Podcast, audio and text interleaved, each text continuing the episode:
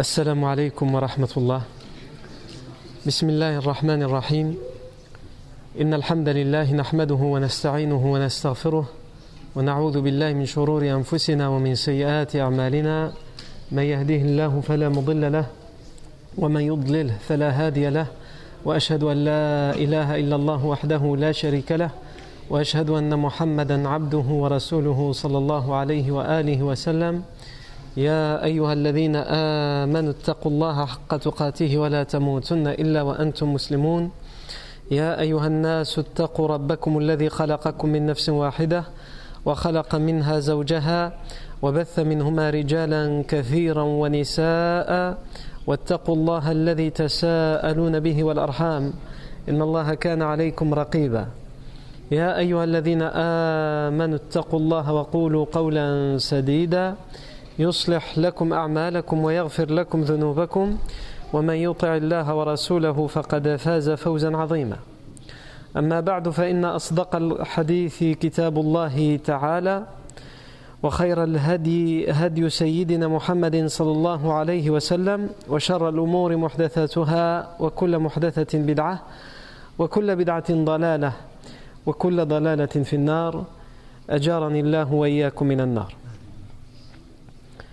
ثم أما بعد Nous continuons aujourd'hui sur les différentes leçons à tirer de l'émigration du prophète sallam al-Hijra al-Nabawiyya.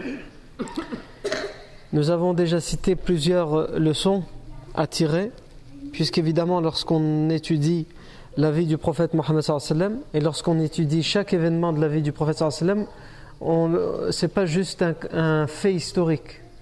c'est non seulement un fait historique, mais le prophète est un exemple et un modèle pour nous.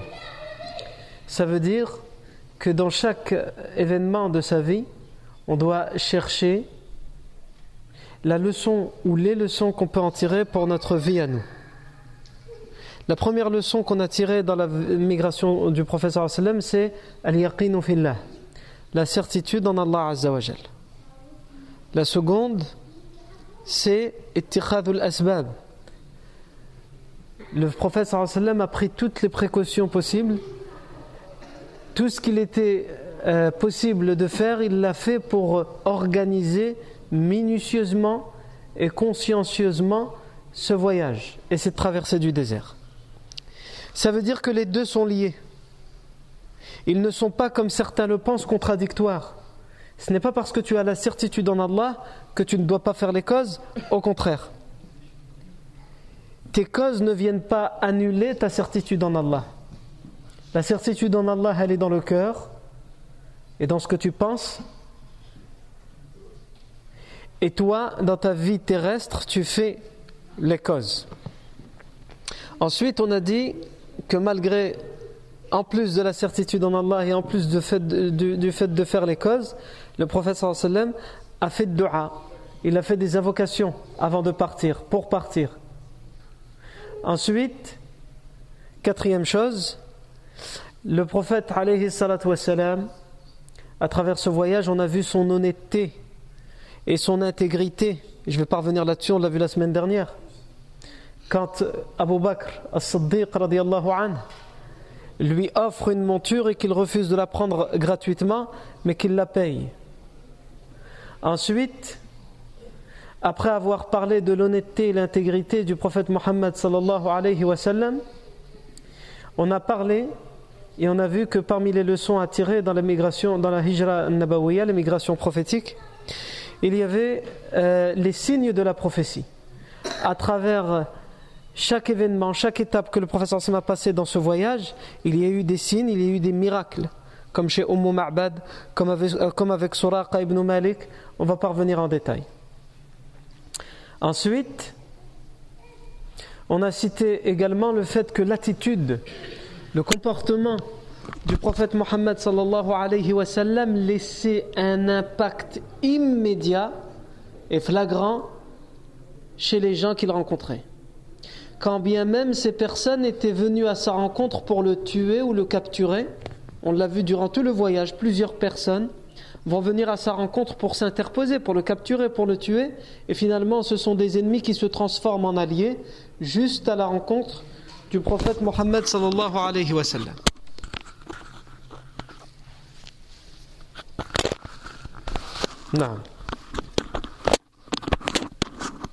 Juste à la rencontre du prophète Mohammed sallallahu alayhi wa. Ensuite, autre leçon à tirer de l'immigration du prophète Mohammed sallallahu alayhi wa, c'est le rôle de la famille d'Abu Bakr as-Siddiq radiyallahu anhu. Cet homme, ce compagnon, le meilleur des compagnons, et toute sa famille, ses enfants, son berger, Amir ibn Fuhayra, ils vont tous être au service du prophète Mohammed et au service de ce voyage. Abu Bakr Siddiq tout d'abord, puisqu'il est le compagnon de route. Et on voit comment il s'inquiète à travers la traversée et qu'il se met devant, qu'il se met derrière en s'inquiétant, s'angoissant pour le prophète. On a vécu avec lui de très loin l'angoisse qui va l'envahir lorsqu'ils seront dans la grotte de Thawr et qu'Abou Bakr va voir arriver les idolâtres et qu'il va, avoir, qu'il va prendre peur pour le prophète Mohammed qu'il ne se fasse capturer. On peut citer dans la famille d'Abou Bakr euh, Asma bintou Abi Bakr. Asma, la fille d'Abou Bakr. On avait longuement parlé d'Asma dernièrement, en rappelant tout ce qu'elle avait fait. Et c'est à cette occasion qu'elle est surnommée Dhatun Netaqain, celle aux deux ceintures, parce qu'elle a préparé le garde-manger du prophète Mohammed et d'Abou Bakr pour ce voyage, et elle l'a mis dans une nappe, mais elle n'avait plus de corde pour attacher cette nappe. Et comme c'était un voyage qui se préparait en secret, elle ne pouvait pas aller en demander, demander une corde à prêter ou à l'acheter pour ne pas attirer l'attention. Donc elle a pris toutes ses précautions. Qu'est-ce qu'il lui restait à faire? À la maison, il n'y avait aucune corde, elle avait juste une corde qui lui servait à attacher sa tunique, son vêtement, sa robe. Donc elle a, pris une partie de cette corde pour pouvoir attacher la nappe, la lier. Et c'est à cette occasion que le professeur Sim l'a surnommé Vatun. On peut citer le garçon, le fils, le, jeune enfant d'Abu Bakr, Abdullah ibn Abi Bakr, qui alors qu'il était tout petit, il euh, s'est investi également. Il passait la nuit à la grotte avec son père et le prophète Mohammed et il retournait le matin avant l'aube à la Mecque en faisant comme s'il avait passé la nuit à la Mecque et il jouait avec les enfants, hein, mais il faisait semblant de jouer pour s'approcher des notables et des idolâtres pour entendre leur conversation, écouter ce qu'ils disent, par où ils cherchent le prophète et son père, afin qu'il ramène toutes ces informations précieuses chaque soir, chaque nuit, à la grotte au, au prophète Mohammed. Mais c'est seulement grâce à cet informateur, qui était Abdullah ibn Abi Bakr, qui n'attirait pas l'attention parce que ce n'était qu'un enfant, que le prophète a su quel était le moment propice pour sortir de la grotte de Thawr et se diriger vers Yathrib, vers le Medina. On peut citer Amir ibn Fuhayra, qui est l'ancien esclave qui appartenait à Abu Bakr et qui a été affranchi, libéré par Abu Bakr. Et qui non seulement lui aussi a accompagné de la grotte de Thawr jusqu'à Medina le prophète Mohammed et Abu Bakr Siddiq anhu, mais qu'est-ce qu'il a fait Amir ibn Fuhayra quand le prophète et Abu Bakr étaient dans la grotte? Il faisait comme s'il prenait les troupeaux d'Abu Bakr comme à son habitude pour leur trouver un endroit dans le désert où ils pourraient euh, paître, mais en réalité il les utilisait pour euh, effacer les traces que laissait Abdullah ibn Abi Bakr dans ses allers-retours. Et il prenait du lait de ses, de ses troupeaux pour en envoyer à la grotte pour abreuver le prophète Mohammed et Abu Bakr. Donc on voit comment, et on pourrait citer d'autres exemples, puisque euh, Aisha anha aussi a participé, toute la famille d'Abu Bakr a participé. On pourrait citer d'autres exemples, mais on voit comment toute une famille, par amour pour le prophète Mohammed s'est mis au service de leur père, bien évidemment, mais, mais aussi et surtout au service du prophète Mohammed sallallahu alayhi wa sallam dans ce voyage, dans cette traversée.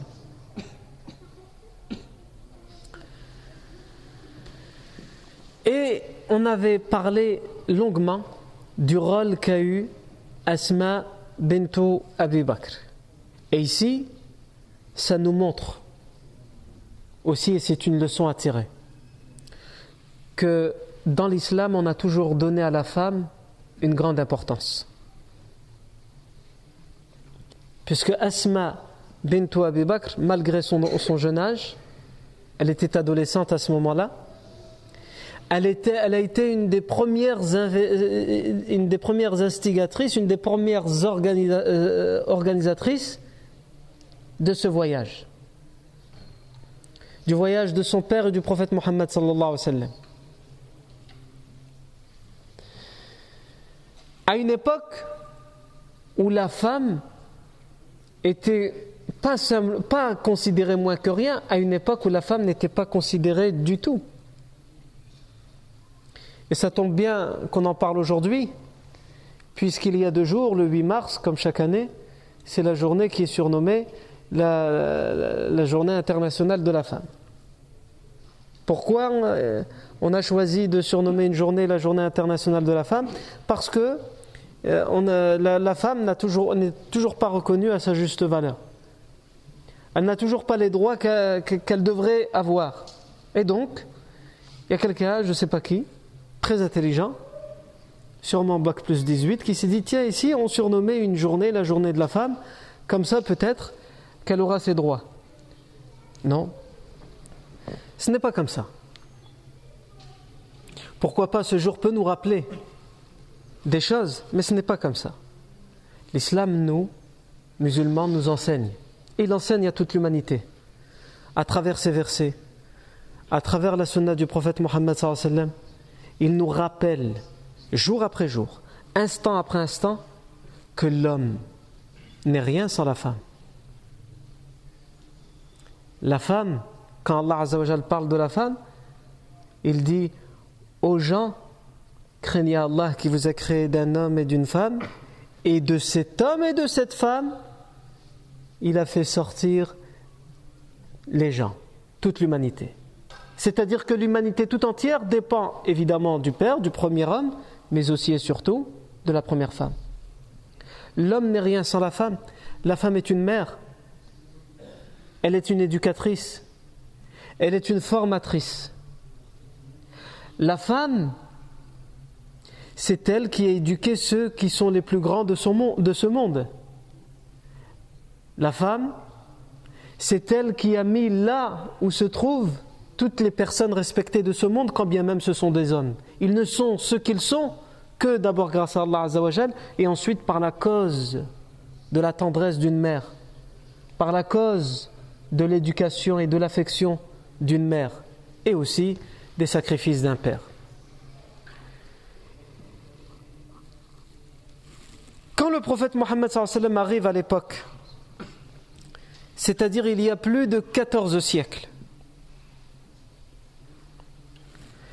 Il arrive dans un monde, pas seulement chez les Arabes de l'époque, dans un monde, dans le monde tout entier, où la femme n'a aucun droit. Elle n'est pas considérée. C'est tout juste si elle a le droit de respirer. Mais ça, on ne peut pas faire autrement, à part de l'étrangler pour qu'elle arrête de respirer.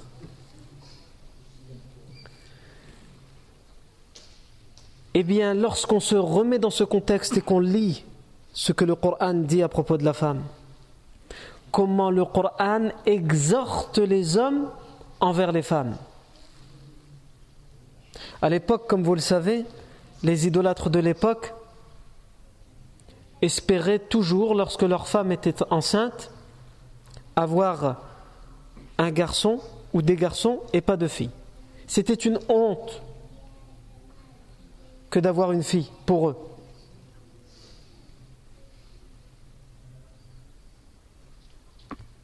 C'était une honte, à un tel point que s'ils avaient une fille, ils se cachaient. Ils n'osaient pas aller à la rencontre des gens parce que les gens allaient leur demander alors qu'est-ce que tu as eu?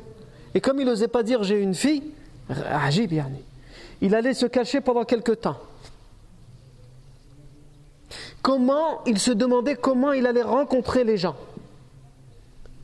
Et donc c'est là qu'il devait prendre, selon la coutume, la décision, si vraiment c'était un homme brave, courageux, de prendre ce bébé qui n'a commis aucun tort, cette innocence incarnée, de le prendre et de l'enfouir dans le sable, de l'enterrer vivante, parce que c'est une fille.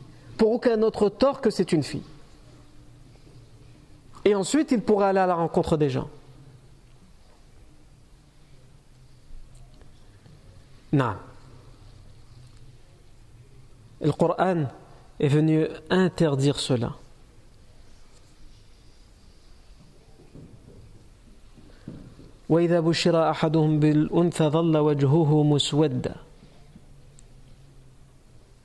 Et lorsqu'on annonce à l'un d'entre eux la venue d'une fille, son visage s'assombrit. Et qu'est-ce qu'il fait? Il se cache.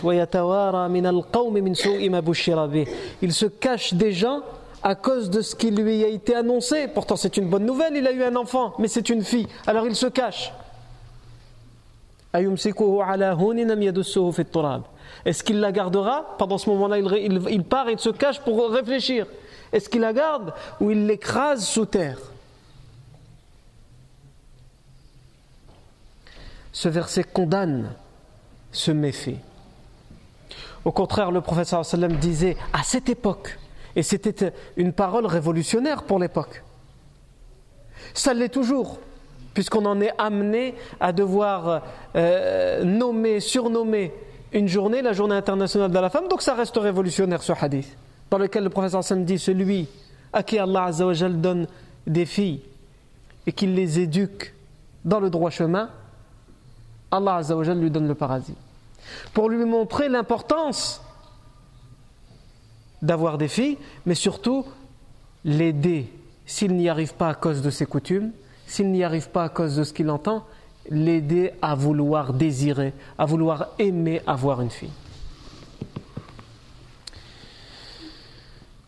Le prophète Mohammed est arrivé à une époque où la femme, dans la, dans la majeure partie du globe terrestre, n'avait pas droit à l'héritage. C'est-à-dire que quand un homme mourait, s'il laissait derrière lui une épouse, elle n'avait aucun droit d'héritage. S'il laissait des filles, elle n'avait pas droit d'héritage. S'il laissait une mère, elle n'avait pas droit d'héritage. S'il laissait une sœur, elle n'avait pas droit d'héritage. Les hommes venaient, s'il y avait des hommes de la famille, et ils se partageaient tout l'héritage et les femmes n'avaient droit à rien. Quand bien même sur son épouse, sa fille, sa mère, sa sœur. Et quand il n'y avait pas d'hommes de la famille, alors des hommes étrangers venaient pour se partager l'héritage.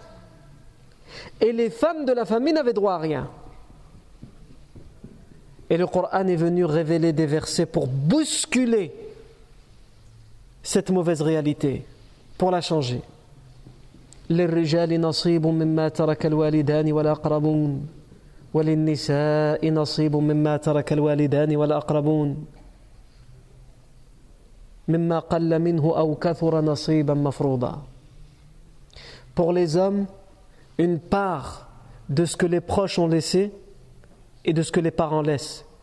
Tout comme pour les femmes, il y a une part de ce que les parents laissent et de ce que les proches laissent après leur mort. À une époque où la femme n'avait aucun droit d'héritage. Quelques versets plus tard, Allah Azzawajal donne dans certains cas à la femme plus que ce que d'autres hommes peuvent prétendre. Puisque quatre versets plus tard,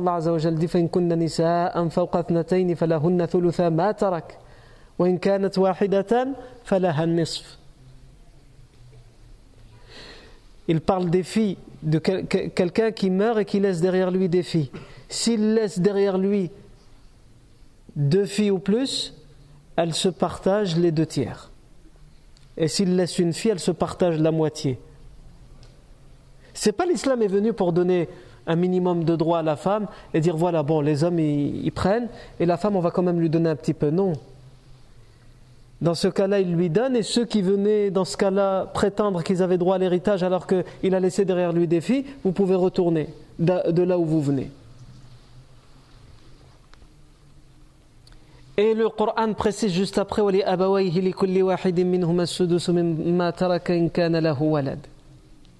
Et pour ses parents, quand on dit ses parents, ça veut dire quoi?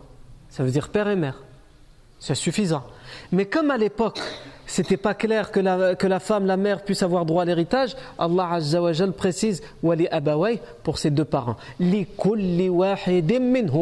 Pour chacun d'entre eux, le père et la mère. Au cas où tu pourrais venir et interpréter le verset à ta guise en disant non, mais les parents, ça peut vouloir dire les pères.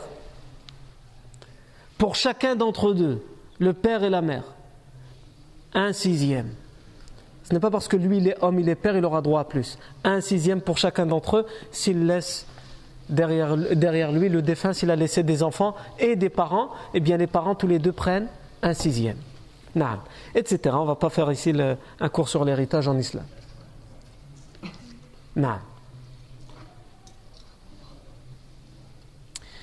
Donc ici, on se rend compte de la place que l'islam donne, donne, à la femme. Et une des meilleures façons de le, de le concevoir, cette importance que l'islam rend à la femme. C'est pas il lui donne, mais il lui rend, parce qu'elle a toujours eu cette importance au final. C'est juste les gens qui l'ont oublié, qui l'ont négligé. Donc l'islam lui rend ce qu'on lui a pris. Le prophète Mohammed lors de son dernier euh, pèlerinage, et on le verra puisque c'est lors des dernières années de sa vie, on le verra en détail Inch'Allah, il a fait un, discours, un sermon dans lequel il va s'attacher à, exhorter, à recommander ce qui est le plus important. Et il va consacrer tout un paragraphe au respect de la femme. Je vous recommande, recommandez-vous entre vous la bienfaisance, la bienveillance envers les femmes. Et il terminera par dire Allahumma fashhad. Ai-je transmis? Oh mon Dieu, je te prends un témoin que j'ai transmis. D'une certaine manière, c'est comme s'il disait Moi, voilà ce que je vous dis à propos des femmes. Si après certains d'entre vous agissent autrement, ou si certains d'entre vous font croire que l'islam dit autre chose, à travers leurs propos ou leurs gestes, moi en tout cas j'ai dit. Oh mon Seigneur, je te prends un témoin que j'ai dit ce qu'il en était envers la femme. Donc je ne suis plus responsable de ce que les gens feront après parce que les gens en ont, en ont fait et continuent d'en faire. Et aussi une des meilleures façons de le voir, c'est que l'islam, le Coran s'attache beaucoup. Lorsqu'il parle de la bienfaisance envers les femmes, le Coran, il, il s'y attache beaucoup, il insiste beaucoup lorsqu'il y a séparation dans le couple. Léna, lorsque tout va bien, tu n'as pas besoin de dire à la personne, il faut respecter ta femme. Si tu aimes ta femme et ça se passe bien, ton amour, ta clémence, ton affection pour ton épouse, ton devoir de protection envers elle vont te pousser de manière innée et naturelle à la respecter et à ne vouloir que son bien. Par contre, lorsque la guerre est déclarée, et généralement chez nous, lorsque le divorce commence, c'est pas n'importe laquelle des guerres. C'est la troisième guerre mondiale. C'est la guerre bactériologique. Que dis-je? C'est la guerre atomique. tous les moyens sont bons. On en appelle même aux amis, aux proches pour qu'ils écrivent de faux témoignages, pour enfoncer l'autre et pour prouver qu'il n'a pas droit à la garde des enfants ou je ne sais quoi. Il y en a des histoires, euh, et j'en entends tous les jours. Gharib yani. Comment on a pu vivre pendant 10 ans, pendant 15 ans, partager des enfants ensemble? Et au final, on arrivait à une haine qui est indicible. Allah Azzawajal dit dans le cadre du divorce N'oubliez pas le bien qu'il y a eu entre vous.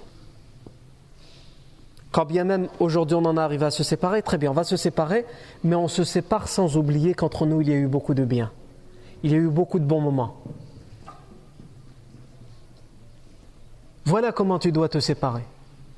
Dans un autre verset, Allah Azzawajal dit وإذا طلقتم النساء فبلغن أجلهن فامسكوهن بمعروف أو سرحوهن بمعروف ولا تمسكوهن ضرارا لتعتدوا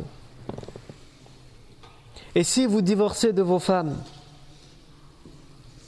et que la période de viduité arrive à terme, parce qu'en islam, lorsqu'on décide de divorcer, on a entre guillemets une période de viduité, c'est comme ce qu'on, ce qu'on pourrait appeler une période de sursis. C'est-à-dire à partir du moment où on a dit je divorce, il reste à peu près trois mois, où pendant ces trois mois, on peut encore revenir sur ce mot. C'est ce qu'on appelle la période de viduité. Très bien. Allah Azzawajal dit quand cette période arrive à terme, au bout des trois mois, là, khlas. Si euh, euh, avant ces trois mois vous ne vous êtes pas réconciliés, maintenant ça va être définitif. Donc il faut choisir maintenant. Elles ont terminé la période de viduité. Gardez-les dans la bienfaisance. C'est-à-dire, si vous décidez de rester avec elles, faites-le dans la bienveillance. Ou libérez-les, laissez-les aller dans la bienveillance. Et ne les gardez pas pour faire du tort et pour faire du mal. Parce qu'à l'époque, qu'est-ce que les Arabes faisaient? La femme n'avait pas le droit de divorce. Donc qu'est-ce qu'ils faisaient? Quand ils n'aimaient plus sa femme, pour se venger, pour lui faire du tort, ils disaient, bien moi je me remarie, mais toi je ne te divorce pas, comme ça tu ne peux pas te remarier. Et je ne m'occupe pas de toi, et je ne subviens pas à tes besoins, et je t'abandonne. C'est-à-dire qu'officiellement elle est mariée, donc elle n'est pas libre, entre guillemets, et elle ne peut pas refaire sa vie, et son mari l'abandonne, la, délaisse.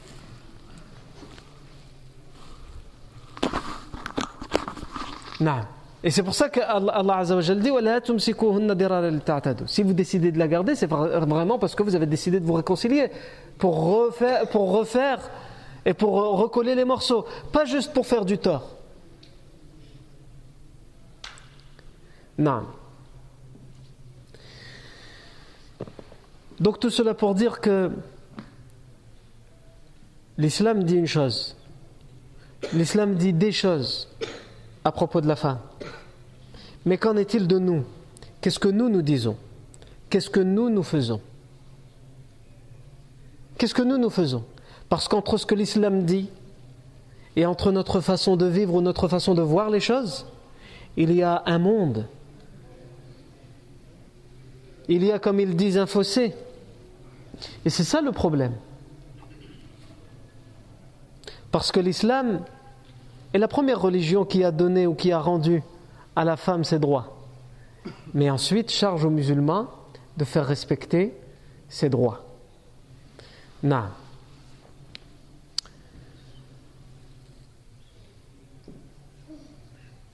Aujourd'hui, malheureusement, au nom de l'islam, beaucoup de musulmans font du tort à la femme au nom de l'islam même pas au nom de quelque chose d'autre, au nom de l'islam qui donne et qui respecte la femme, au nom de l'islam on fait du tort à la femme. Combien de gens, de jeunes surtout, refusent ce qu'on appelle le mariage civil? Il veut se marier, mais pas, pas à la mairie, pas euh, avec papier. Il veut se marier oralement. Quelque chose qui n'a ni queue ni tête, que, oralement, c'est-à-dire religieusement. Chez cette personne, il y a deux problèmes. Le premier, c'est qu'il pense que l'islam, c'est comme le christianisme. C'est chez les chrétiens que le mariage n'est pas valable si on n'est pas passé dans une église devant un prêtre. En islam, même si tu passes pas devant un imam pour te marier, c'est pas ça qui va rendre ton mariage valide ou invalide. Le mariage, c'est qu'il y a des conditions à respecter. Quand ces conditions sont respectées, le mariage est valide. Le deuxième problème qu'il y a chez ces personnes, c'est que, c'est quoi son argument? Son argument, c'est de te dire moi, je ne reconnais pas le mariage civil. C'est pas un mariage religieux. Il te dit, soi-disant, le mariage, pour moi, le mariage devant Allah est plus important. C'est ce qu'il dit avec sa langue. Très bien. Et quand tu creuses un peu plus, tu te rends compte que quand tu lui dis ben, finalement, d'accord, fais le mariage religieux, il n'y a pas de problème, finalement, pour toi, c'est qu'un bout de papier. Ça t'empêche quoi de signer un bout de papier Puisque c'est si insignifiant pour toi, c'est pas important. Donc fais-le. C'est juste un papier à signer. Tu ramènes tes témoins, tu vas en mairie, tu le fais. Admettons, on va dans son sens pour voir. Et là, qu'est-ce qu'il va commencer à te dire? Ouais, mais non, euh, pas tout de suite, c'est compliqué. Il faut faire une grande fête. Moi, j'ai pas encore les moyens. Tu me dis que le mariage religieux, c'est très important. Mais pour ton mariage religieux, tu veux dépenser aucun sou. Pour le mariage à la mairie, ah, c'est quelque chose, euh, il faut inviter les gens, il faut faire quelque chose de grand. Donc tu te contredis toi-même. D'un côté, tu me dis c'est parce que ça n'a aucune importance, et de l'autre côté, tu me dis non, quand je vais le faire, il faut que je sois prêt. Pour un mariage civil, on se prépare. Ah, et donc là, qu'est-ce qu'on dit?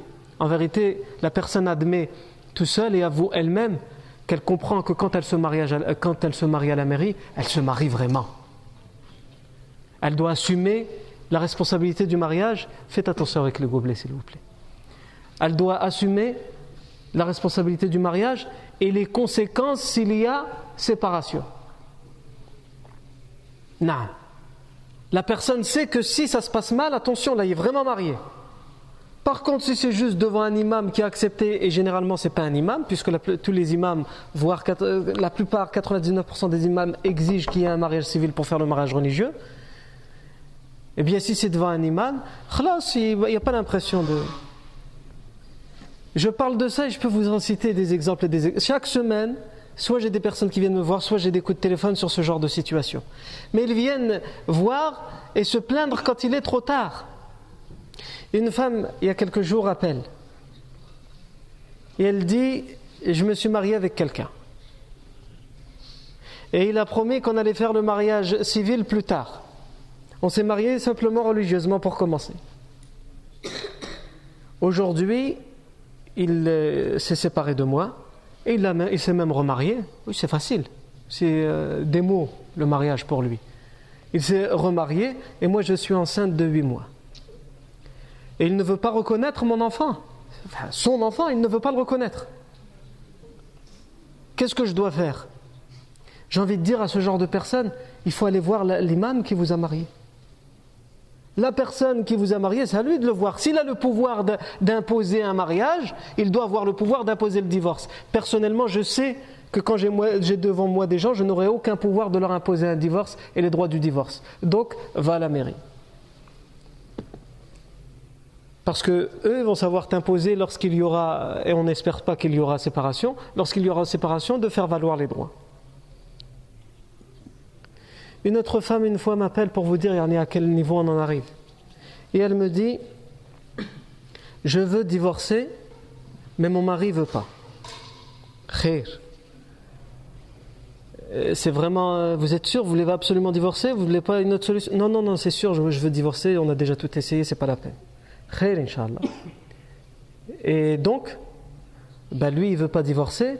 Et donc, moi, je demande le khol. Le khol, c'est quoi? C'est le divorce que la femme a le droit de prononcer. Le divorce, c'est l'homme.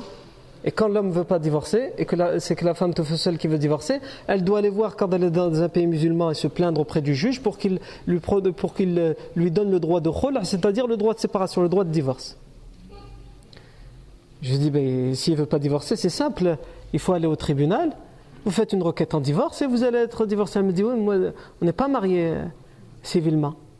Ah, on n'est marié que devant un imam. Ben, pourquoi tu viens me voir moi? Moi, je t'ai pas marié religieusement. Va voir l'imam qui vous a marié.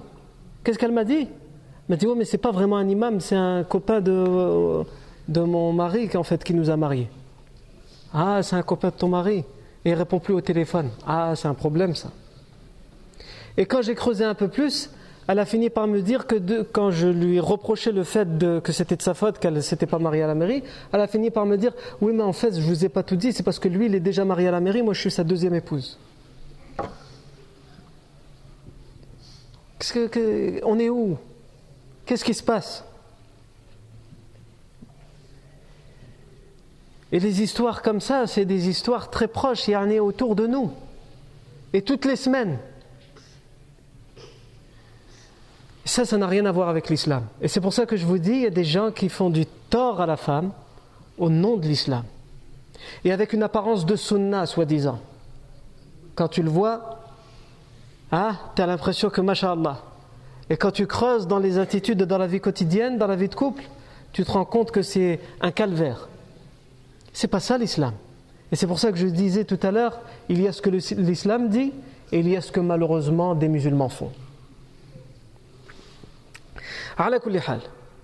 En tout cas, de l'immigration prophétique, on tire aussi l'importance de la femme dans l'islam, dans la vie d'un musulman et dans l'humanité tout simplement. Ensuite, il y a l'amour. La leçon qu'on peut tirer, c'est l'amour que le professeur Sallam avait pour Abu Bakr. Puisqu'on voit qu'Abu Bakr, on l'avait dit, il voulait faire l'émigration. Il est venu demander la permission au professeur Sallam de partir pour le hijra. Et le professeur Sallam lui a dit, non. Toi, tu, vas, tu attends comme moi la permission d'Allah. Et là, il lui a dit As-suhba, la compagnie, c'est-à-dire vais-je t'accompagner pour ce voyage? Et là, le prophète sallam lui a dit Naam, oui, tu vas m'accompagner pour ce voyage. Très bien. Donc Abu Bakr Saddiq, pendant toute cette période, s'est mis à. Euh, il s'est mis à préparer les montures, à préparer minutieusement ce voyage. Ensuite, on peut citer également l'amour que Abu Bakr lui-même ou que les compagnons en général avaient pour le professeur sallam. Pour que Abu Bakr avait pour le professeur sallam, on le voit à travers toute sa préparation, toute son angoisse, toute sa, toute, toute sa crainte pour le professeur sallam à travers ce voyage. Mais on voit aussi ce que Ali ibn Abi Talib, cousin et compagnon du professeur sallam, a fait. Qu'est-ce qu'il a fait Ali ibn Abi Talib?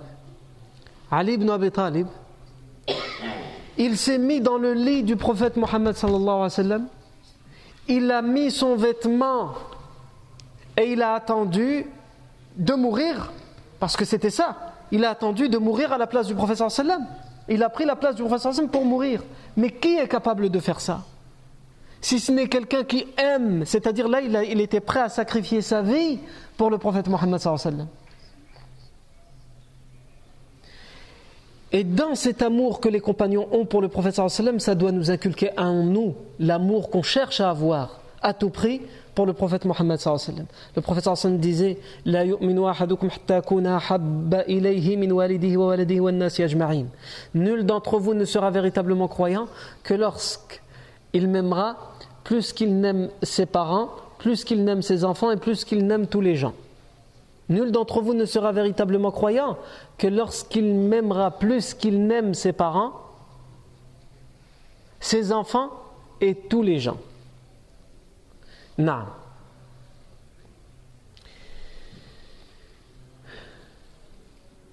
Ensuite, on voit aussi à travers tout ce voyage que le prophète seul m'a sacrifié.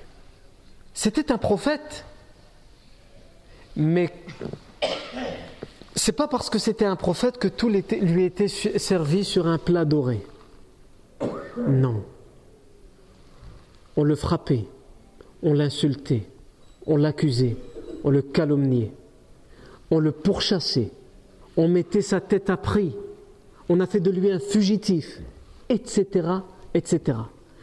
Et il faut vous imaginer, comme je vous l'ai déjà dit, que le professeur Sam est prophète, mais il est aussi un être humain. Quand il quitte la Mecque, il quitte sa ville natale, la ville qu'il aime. D'ailleurs, un hadith rapporté par l'imam At-Tirmidhi nous dit que le professeur Sam est monté sur un endroit à la sortie de la Mecque et il a dit Ya Mecca, innaki la khayru ardillah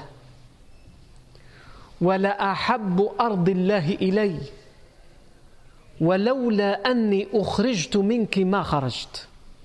Oh Mecque, il s'adresse à la Mecque, à cette ville qu'il aime et chérit tant. Oh Mecque, oh la Mecque, tu es la meilleure des terres pour Allah. Et tu es la terre d'Allah que j'aime le plus. Et si on ne m'avait pas expulsé de toi, jamais je ne serai sorti de moi-même. Donc on voit, on voit à travers, on entend à travers ces paroles le sacrifice, le déchirement que le professeur sallam vit au moment où il doit quitter la Mecque. Tu es la meilleure des terres pour Allah et tu es celle que j'aime le plus. Et si je n'avais été pourchassé, exclu, expulsé, jamais je n'aurais accepté de sortir, de partir, de te quitter. Non. On a ici cité la plupart des leçons à tirer de la vie du professeur Il nous reste juste une chose à voir. C'est la hijra. La hijra, l'immigration est-elle obligatoire ou non Comme on peut l'entendre souvent. Et ensuite, on verra l'accueil qui va être réservé au prophète Mohammed à Al-Madina. Euh, mais la semaine prochaine, il n'y aura pas cours puisqu'il y a euh, un, frère, un shir libanais qui va faire une intervention la semaine prochaine entre le Maghreb et l'Aïcha vendredi prochain sur euh, Al-Quds, la ville de Jérusalem. Donc nous, on reprendra, Inch'Allah, le cours sur la vie du prophète sallam dans deux semaines, le vendredi d'après. Barakallahu fikum pour votre attention. Subhanakallahu wa bihamdika. Ashhadu an la ilaha illa ant. Wa.